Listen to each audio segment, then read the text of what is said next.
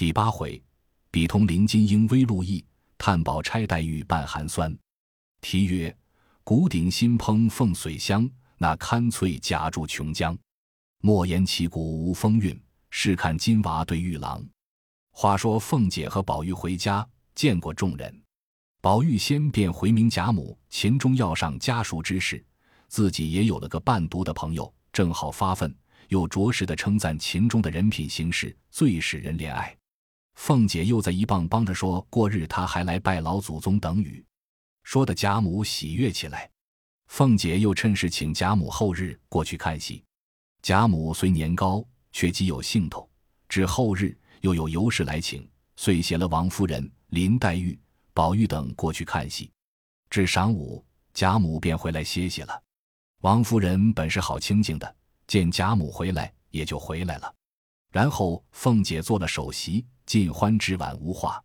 却说宝玉因送贾母回来，待贾母歇了中觉，意欲还去看戏取乐，又恐扰得秦氏等人不便，因想起近日薛宝钗在家养病，未去亲后，意欲去望她一望。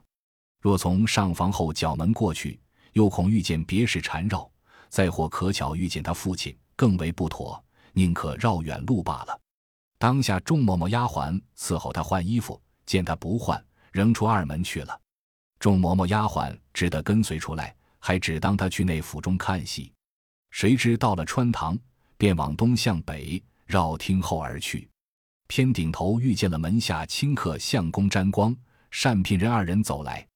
一见了宝玉，便都笑着赶上来，一个抱住腰，一个携着手，都道：“我的菩萨哥儿，我说做了好梦呢，好容易的遇见了你。”说着，请了安，又问好，唠叨半日，方才走开。这老嬷嬷又叫住，因问：“你二位爷是从老爷跟前来的不是？”他二人点头道：“老爷在孟婆斋小书房里歇中觉呢，不妨事的。”一面说，一面走了。说的宝玉也笑了，于是转弯向北奔梨香院来。可巧迎库房的总领名唤吴心登与仓上的头目名唤戴良，还有几个管事的头目，共有七个人，从账房里出来，一见了宝玉，赶来都一齐垂手站住。独有一个买办名唤钱华的，因他多日未见宝玉，忙上来打千儿请安。宝玉忙含笑携他起来，众人都笑说。前儿在一处看见二爷写的斗方字法越发好了，多早晚赏我们几张贴贴。宝玉笑道：“在那里看见了？”众人道：“好几处都有，都称赞的了不得，还和我们寻呢。”宝玉笑道：“不知什么，你们说给我的小妖们就是了。”一面说，一面前走。众人带他过去，方都各自散了。闲言少述，且说宝玉来至梨香院中。先入薛姨妈室中来，见薛姨妈打点针纸与丫鬟们呢。宝玉忙请了安，薛姨妈忙一把拉了他，抱入怀内，笑说：“这么冷天，我的儿难为你想着来，快上炕来坐着吧。”命人倒滚滚的茶来。宝玉因问：“哥哥不在家？”薛姨妈叹道：“他是没龙头的马，天天逛不了，那里肯在家一日？”宝玉道：“姐姐可大恩了。”薛姨妈道：“可是呢，你前又想着打发人瞧他，他在里间呢，你去瞧他。里间比这里暖和，那里坐着，我收拾收拾就进来和你说话。”宝玉听说，忙下了炕，来至里间门前，只见吊着半旧的红绸软帘。宝玉先帘一迈步进去，先就看见薛宝钗坐在炕上做针线，头上挽着漆黑油光，蜜褐色棉袄。玫瑰紫二色金银鼠比肩挂，葱黄绫棉裙，一色半新不旧，看去不觉奢华。唇不点而红，眉不画而翠，脸若银盆，眼如水杏。罕言寡语，人谓藏于安分随时，自云守拙。宝玉一面看，一面口内问：“姐姐可大愈了？”宝钗抬头，只见宝玉进来，连忙起身，含笑答道：“已经大好了。”倒多谢济挂着，说着让他在炕沿上坐了，即命婴儿斟茶来，一面又问老太太姨娘安，别的姊妹们都好，一面看宝玉头上戴着类丝嵌宝紫金冠，额上勒着二龙抢珠金墨额，身上穿着秋香色立蟒白狐叶箭袖，系着五色蝴蝶鸾绦，项上挂着长命锁，记名符。另外有那一块落草时衔下来的宝玉。宝钗阴笑说道：“成日家说你的这玉究竟为曾细细的赏鉴，我今儿倒要瞧瞧。”说着便挪近前来。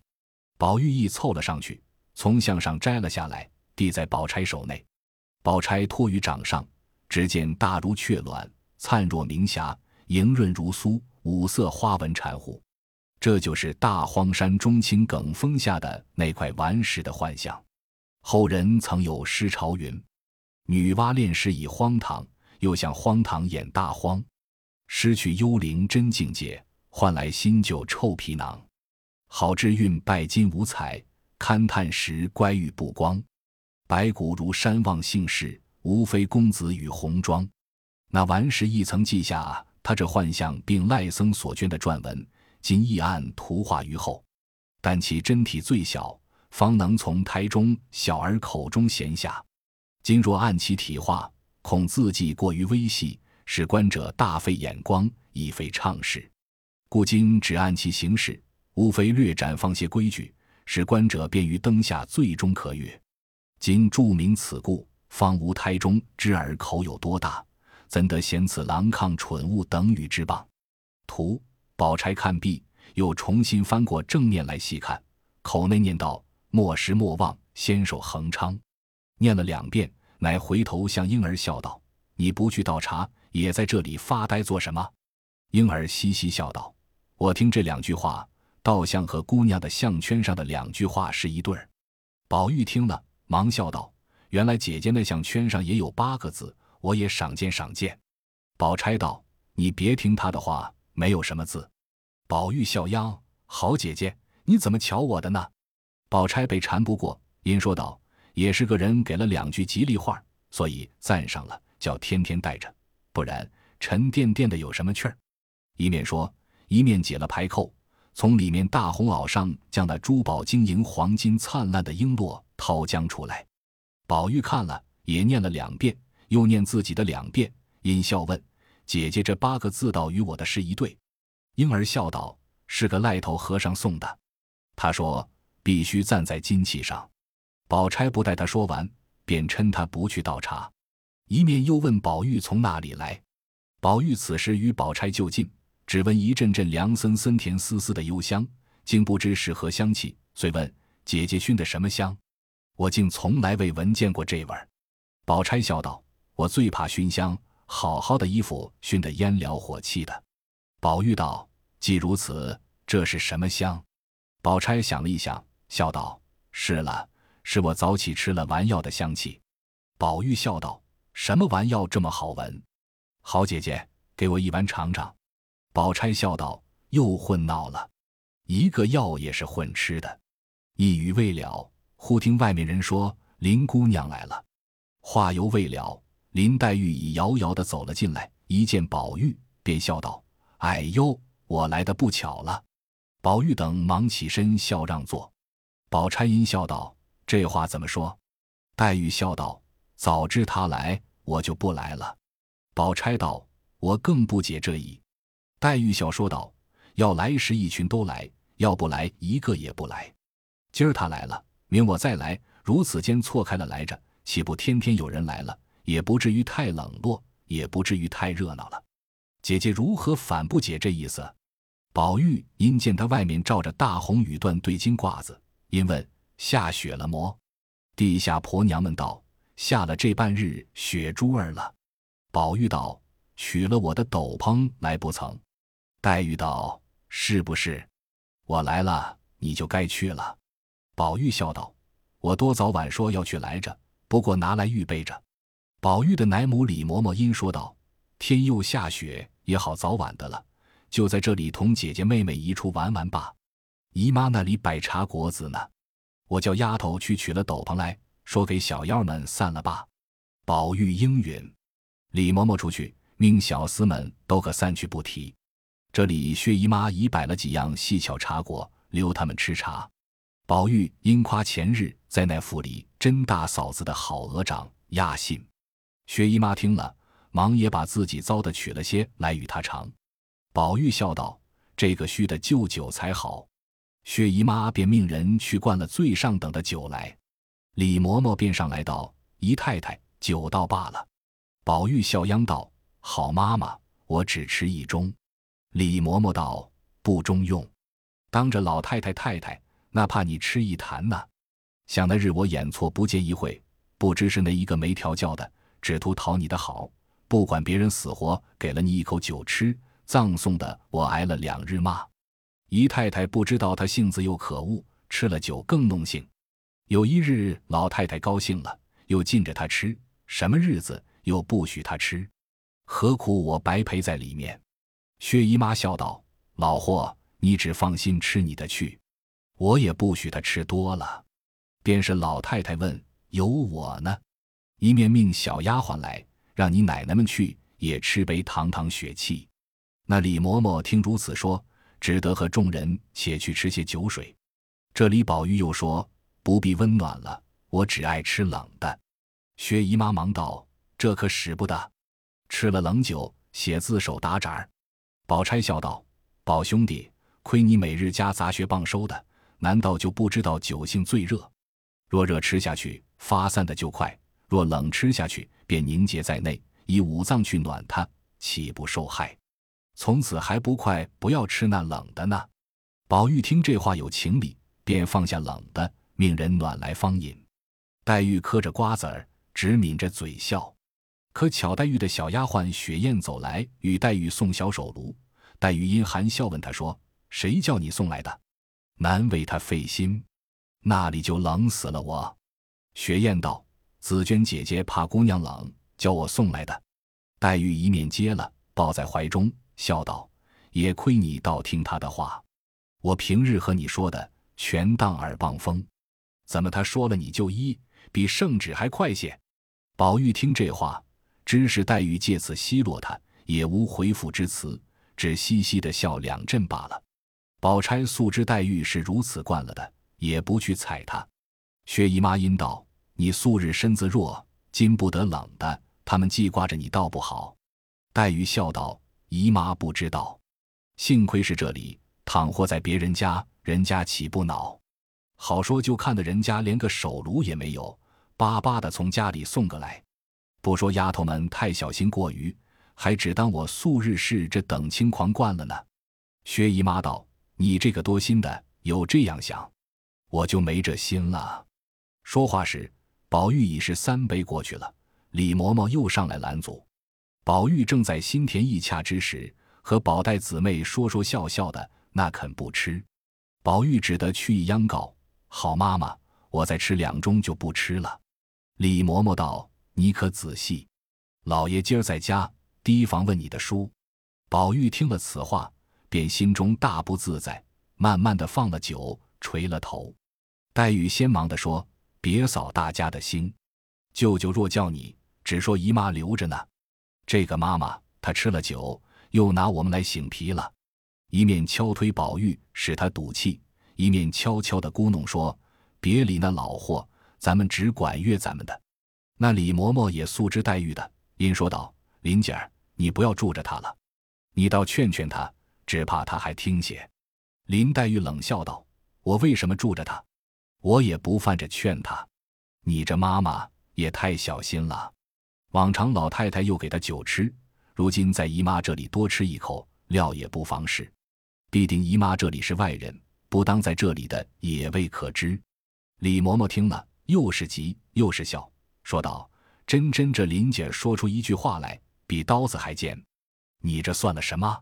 宝钗也忍不住笑着，把黛玉腮上一拧，说道：“真真这个贫丫头的一张嘴，叫人恨又不是，喜欢又不是。”薛姨妈一面笑着，又说：“别怕，别怕，我的儿，来了这里没好的你吃，别把这点子东西下的存在心里，倒叫我不安。只管放心吃，都有我呢。”越发吃了晚饭去，便醉了，就跟着我睡。因命再热酒来，姨妈陪你吃两杯，可就吃饭罢。宝玉听了，方又鼓起心来。李嬷嬷因吩咐小丫头们：“你们在这里小心伺候着，我家去换了衣服就来。”悄悄的回姨太太：“别由他的性，多给他吃。”说着，便家去了。这里虽还有三两个婆子，都是不关痛痒的，见李嬷嬷走了，也都悄悄的自寻方便去了。只剩了两个小丫鬟，乐得讨宝玉的欢喜。幸而薛姨妈千哄万哄的，只容她吃了几杯，就忙收过了。做了酸笋鸡皮汤，宝玉痛喝了两碗，吃了半碗饭，必荆粥。一时薛林二人也吃完了饭，又艳艳的沏上茶来，大家吃了。薛姨妈方放了心，薛燕等三四个丫头已吃了饭，进来伺候。黛玉因问宝玉道：“你走不走？”宝玉眯斜卷眼道：“你要走，我和你一同走。”黛玉听说，遂起身道：“咱们来了这一日，也该回去了，还不知那边怎么找咱们呢。”说着，二人便告辞。小丫头忙捧过斗笠来，宝玉便把头略低一低，命她戴上。那丫头便将这大红星毡斗笠一抖，才往宝玉头上一合。宝玉便说：“爸爸，好蠢东西，你也轻些儿，难道没见别人戴过的？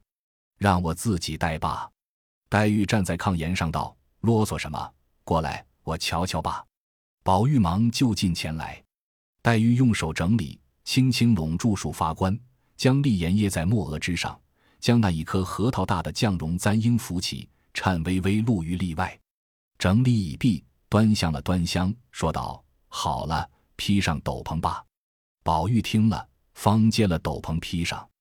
薛姨妈忙道：“跟你们的妈妈都还没来呢，且略等等不迟。”宝玉道：“我们倒去等他们，有丫头们跟着也够了。”薛姨妈不放心，到底命两个妇女跟随他兄妹方罢。他二人到了扰，一径回至贾母房中。贾母尚未用晚饭，知使薛姨妈出来，更加欢喜。因见宝玉吃了酒，遂命他自回房去歇着，不许再出来了。因命人好生看视着，忽想起跟宝玉的人来，遂问众人：“李奶子怎么不见？”众人不敢直说家去了，只说才进来的，想有事才去了。宝玉踉跄回顾道：“他比老太太还受用呢。”问他做什么？没有他。只怕我还多活两日，一面说，一面来至自己卧室，只见笔墨在案。晴雯先接出来，笑说道：“好，好，要我研了那些墨，早起高兴，只写了三个字，丢了笔就走了，哄得我们等了一日。快来给我写完这些墨才罢。”宝玉忽然想起早起的事来，阴笑道：“我写的那三个字在哪里呢？”晴雯笑道：“这个人可醉了。”你投递过那府里去，嘱咐贴在这门斗上。这惠子又这么问，我生怕别人贴坏了，我亲自爬高上梯的贴上。这惠子还冻得手僵冷的呢。宝玉听了，笑道：“我忘了，你的手冷，我替你握着。”说着，便伸手携了晴雯的手，同扬手看门斗上新书的三个字。一时黛玉来了，宝玉便笑道：“好妹妹，你别撒谎。”你看这三个字，哪一个好？黛玉仰头看里间门斗上新贴了三个字，写着“绛云轩”，笑道：“个个都好，怎么写的这么好了？明也替我写一个匾。”宝玉嘻嘻的笑道：“又哄我呢。”说着又问：“袭人姐姐呢？”晴雯向里间炕上努嘴。宝玉一看，只见袭人和衣睡着在那里。宝玉笑道：“好。”太卧早了些，银又问晴雯道：“今儿我在内府里吃早饭，有一碟子豆腐皮的包子，我想着你爱吃，和甄大奶奶说了，只说我留着晚上吃，叫人送过来的，你可吃了？”晴雯道：“快别提，一送了来，我知道是我的，偏我才吃了饭，就搁在那里。后来李奶奶来了，看见说宝玉未必吃了，拿来给我孙子吃去罢，他就叫人拿了家去了。”接着，倩雪捧上茶来，宝玉因让林妹妹吃茶，众人笑说：“林妹妹早走了，还让呢。”宝玉吃了半碗茶，忽又想起早起的茶来，因文倩雪道：“早起沏了一碗风露茶，我说过那茶是三四次后才出色的，这会子怎么又沏了这个来？”倩雪道：“我原是留着的，那会子李奶奶来了，她要尝尝，就给她吃了。”宝玉听了。将手中的茶杯只顺手往地下一掷，豁啷一声打个粉碎，泼了倩雪一裙子的茶，又跳起来问着倩雪道：“她是你那一门子的奶奶，你们这么孝敬她，不过是仗着我小时候吃过他几日奶罢了。如今宠得他比祖宗还大了，如今我又吃不着奶了，白白的养着祖宗做什么？撵了出去，大家干净。”说着，立刻便要去回贾母。撵他乳母，原来袭人实未睡着，不过故意装睡，引宝玉来怄他玩。先闻的说字，问包子等事，也还可不必起来。后来摔了茶盅，动了气，遂连忙起来解释劝阻。早有贾母遣人来问是怎么了，袭人忙道：“我才倒茶来，被雪滑到了，失手砸了盅子。”一面又安慰宝玉道：“你立意要撵他也好，我们也都愿意出去。”不如趁势连我们一起撵了，我们也好，你也不愁没有好的来服侍你。宝玉听了这话，方无言语，被袭人等扶至炕上，脱换了衣服。不知宝玉口内还说些什么，只觉口齿绵缠，眼眉愈加形色，忙服侍他睡下。袭人伸手从他项上摘下那通灵玉来，用自己的手帕包好，塞在褥下。次日待时，便冰不着脖子。那宝玉就枕边睡着了。彼时李嬷嬷等已进来了，听见醉了，不敢前来在家触犯，只悄悄的打听睡了，方放心散去。次日醒来，就有人回那边小荣大爷带了秦相公来拜，宝玉忙接了出去，领了拜见贾母。贾母见秦钟形容标致，举止温柔，堪陪宝玉读书，心中十分欢喜，便留茶留饭，又命人带去见王夫人等。众人因素爱秦氏，今见了秦钟是这般的人品，也都欢喜。临去时都有表里。贾母与了一个荷包，并一个金魁星，取文星和合之意。又嘱咐他道：“你家住得远，或一时寒热饥饱不便，只管住在我这里，不必限定了。只和你宝叔在一处，别跟着那一起不长进的东西们学。”秦钟一一的答应，回去禀之。他父秦业。现任营善郎，年近七十，夫人早亡，因当年无儿女，便向养生堂抱了一个儿子，并一个女儿。谁知儿子又死了，只剩女儿，小名唤可儿。长大时生得形容袅娜，性格风流。因素与贾家有些瓜葛，故结了亲，须与贾蓉为妻。那秦业至五旬之上，方得了秦钟。因去岁业师亡故。未暇延请高明之事，只得暂时在家温习旧课。正思要和亲家去商议，送往他家塾中去，暂且不致荒废。